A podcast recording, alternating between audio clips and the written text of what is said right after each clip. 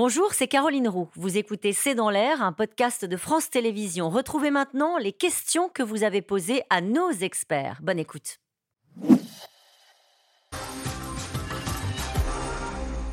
Expliquer que la vague rouge prévue par les sondages n'ait pas eu lieu Alors déjà, il y a le mot sondage, je pense. Oui. C'est-à-dire que les sondages... Non, mais les sondages sont... Ça aussi, ça marche aussi en France. Ah, non, oui, mais c'est différent parce que là, quand même, les sondages euh, états-uniens, depuis euh, 2016 au moins, l'association professionnelle des sondeurs l'a reconnu d'ailleurs dans deux rapports en 2016 et 2020, ils ont énormément de problèmes à bien sonder. Et là, en plus, il y a eu un problème supplémentaire, c'est qu'on a vu euh, une surabondance de sondages républicains, euh, avec des firmes républicaines affiliées au Parti républicain, qui ont inondé le marché et qui ont donné... En fait, il y a une sorte d'auto-intoxication par les sondages des républicains eux-mêmes. C'est-à-dire qu'ils ont fait leur propre sondage, qui était extrêmement favorable, trop favorable, et ils y ont, ils y ont cru. Et Et du coup, ça a démobilisé peut-être, en tout cas remobilisé le camp adverse, ça a été et- oui, contre-productif. et ça a peut-être été contre-productif. Y a-t-il dans le camp républicain certaines personnes qui se mettent à critiquer Trump? Ah oui, beaucoup, mais on les entendait pas trop jusqu'ici.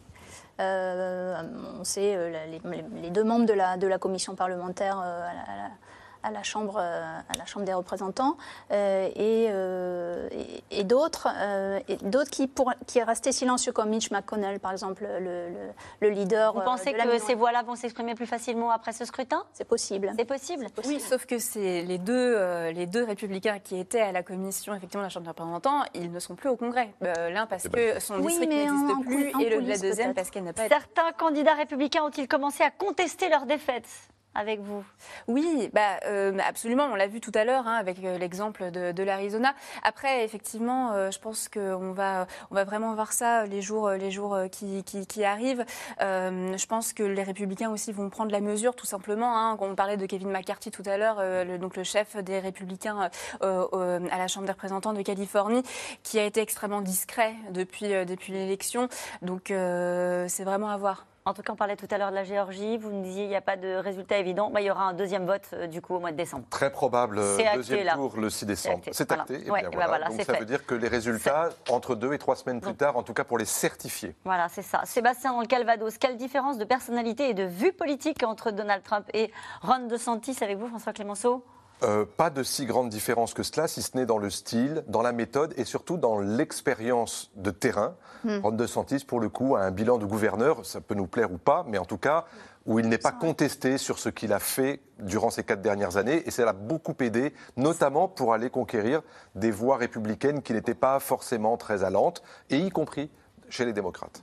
Une question de Julien dans l'Hérault. Comment les républicains peuvent-ils laisser autant d'espace à Trump et ses partisans après les événements du Capitole?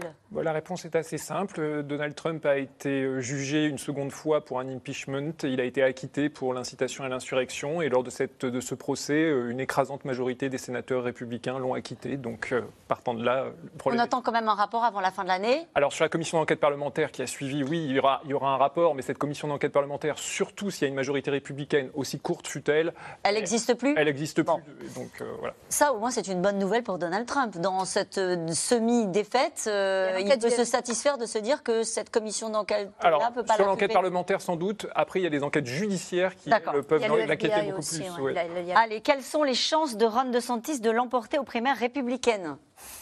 Marie-Cécile Nave. Difficile. Il a des chances ou pas? On peut pas, c'est Oui, trop tôt? Oui, oui, c'est ben, c'est bientôt. Hein. C'est dans un peu plus d'un an, en fait. Ça va commencer dans un peu plus d'un an, déjà.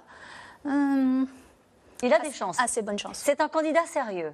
C'est un candidat très sérieux, très dangereux pour Trump. Si Trump le critique oui. et l'insulte, c'est c'est pas sans raison. C'est ça. C'est le seul pour l'instant dans les sondages sur les primaires républicaines, c'est le seul qui dépasse euh, ce qu'on appelle le double digit, c'est-à-dire euh, euh, il a deux chiffres de, il a deux chiffres, il est au-dessus de 10%. Euh, Et c'est le seul avec Trump. Donc ça veut dire qu'il est sérieux. D'ailleurs, ce qui est drôle, c'est que le troisième, euh, c'était souvent Mike Pence, l'ancien vice-président. Et Mike Pence, vous savez quand est-ce qu'il sort son livre? Non Le 15 novembre. Et c'est-à-dire que Trump n'a pas choisi cette date non plus au hasard. C'est aussi une façon d'effacer ses adversaires. Il va quand même annoncer sa candidature. C'est probable. Ce mais- serait une surprise qu'il ne le fasse pas, une de mais plus. Trump est Trump, donc moi Ouais, je m'attends bon. à tout et voilà, il est aussi Non. possible qu'il décide soit de reporter, soit de dire bah, je ne suis pas candidat, mais D'accord. Le Trumpisme peut-il survivre sans Trump? Bien sûr, oui. Hein, on l'a très bien vu. Hein, euh, même si Trump peut-être va prendre le second plan, effectivement à cause de, personnalités montantes comme De Santis, toute cette génération de républicains est extrêmement imprégnée par le Trumpisme et, leur doit d'ailleurs, lui doit leur carrière politique aussi. Hein. Les Américains commencent-ils à être fatigués par la tension qui règne depuis l'élection de Trump en 2016 C'est l'une des analyses que vous faisiez de ce scrutin, François Oui, c'est ce que je crois, c'est très imperceptible, mais il me semble que oui. Parce que 2016-2022, ça fait six ans, et je pense que ces six années-là ont été terribles pour les États-Unis. Euh, elles ont été terribles pour tous ces électeurs qui ne sont ni dans le camp des Trumpistes, ni dans le camp pardon, des wokistes, c'est-à-dire qu'ils sont dans cette sorte de mainstream où on est globalement pour une, des États-Unis avec des institutions qui marchent, avec une économie qui soit à peu près euh, équitable pour tout le monde. Enfin, c'est un monde qui a changé. Et je pense qu'il y a une forme de nostalgie de cette époque où les choses fonctionnaient pas si mal et où il y avait moins de haine, où il y avait moins de violence et où il y avait un débat politique qui était peut-être parfois un peu ennuyeux, mais au moins où on n'était pas dans cette sorte de, de surenchère permanente sous forme de slogan et très peu sous forme de programme. Une question de David. Barack Obama pourrait-il revenir pour les prochaines élections Non. Non. Plus représenter 22e amendement de la Constitution. bon, c'est dit. Allez, une dernière question. Quels enseignements tirer de ces mi-termes, si ce n'est la confirmation de la fracture politique et sociale aux États-Unis? La démocratie fonctionne. La démocratie fonctionne. C'est la première élection depuis l'assaut du Capitole le 6 janvier 2021. Et qui a plutôt pas mal fonctionné. Et je crois que c'est une bonne nouvelle. Merci à vous tous. C'est la fin de cette émission. C'était C'est dans l'air, un podcast de France Télévisions. Alors s'il vous a plu, n'hésitez pas à vous abonner. Vous pouvez également retrouver les replays de C'est dans l'air en vidéo sur France.tv.